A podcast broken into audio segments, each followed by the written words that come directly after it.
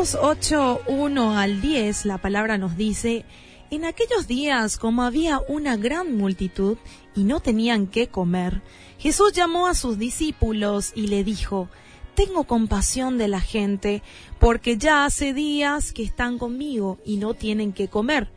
Y si los enviaré en ayunas a sus casas, se desmayarán en el camino, pues algunos de ellos han venido de lejos. Sus discípulos le respondieron, ¿De dónde podrá alguien saciar el pan a estos de aquí en el desierto? Él les preguntó, ¿cuántos panes tenéis? Ellos le dijeron, siete. Entonces mandó a la multitud que se recostase en la tierra, y tomando los siete panes, habiendo dado gracias, los partió y dio a sus discípulos para que los pusieran delante, y los pusieron delante de la multitud. Tenían también unos pocos pececillos y los bendijo, y mandó que también los pusieran delante. Y comieron y se saciaron y recogieron de los pedazos que había sobrado siete canastas. Esta semana estuvimos hablando mucho de lo que es servir, servir al Señor. Ayer hablamos de que servir también conlleva prepararse.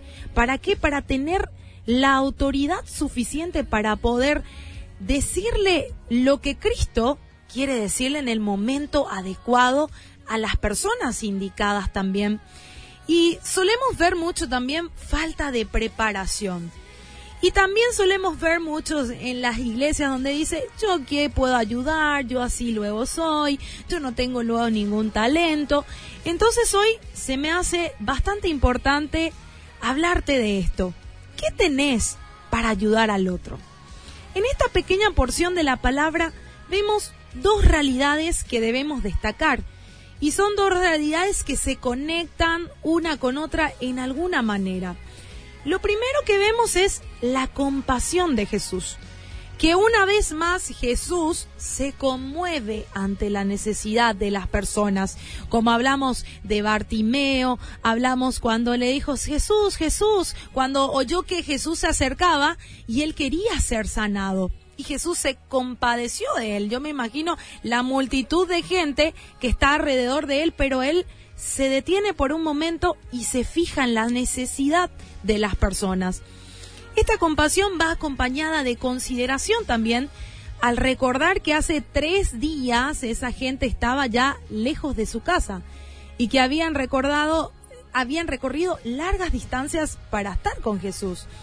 Jesús se fijaba en todos estos detalles que quizás para nosotros pueden parecer insignificantes y no solamente vio almas necesitadas, sino también vio cuerpos cansados y quiso ayudar les llevó su mensaje de amor y redención, pero también suplió su necesidad física y obró un milagro para que pudieran comer y recobrar fuerzas. Lo segundo que vemos es el desafío que implica ayudar a otros.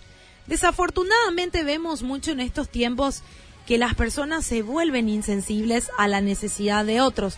Estamos tan preocupados por nuestras necesidades que nos olvidamos de la necesidad del que está al lado nuestro.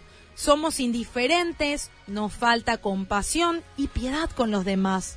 Somos egoístas, porque esto implica un sacrificio también. En fijarse en la necesidad del otro implica sacrificio, entrega y caminar la milla extra por el otro.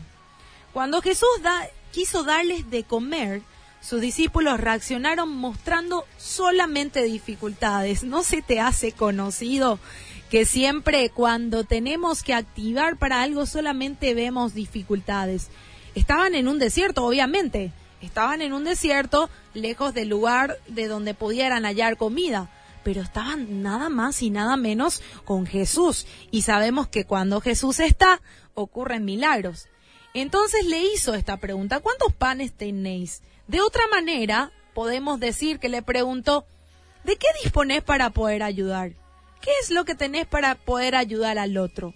Lo que quiso decir realmente es que no pasemos la responsabilidad de ayudar a otro si tenemos con qué hacerlo. Eso mismo dice en Proverbios 3, 27 al 28. No te niegues a hacer el bien a quien es debido, cuando tuvieres poder para hacerlo No digas a tu prójimo, anda y vuelve, y mañana te daré cuando tienes contigo que darle. ¡Wow! Qué palabra la que hoy nos desafía para poder interesarnos por las necesidades de los demás. Así que mi querido oyente, vamos a reflexionar en base a esta palabra.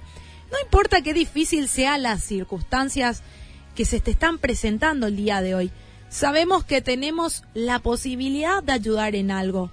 Como hablábamos ayer, Dios nos dio habilidades, recursos y tiempo para que ejercitemos el don del dar. Recordemos que Dios es quien bendice al dador alegre y nunca debemos esperar que todas las circunstancias sean ideales para poder ayudar.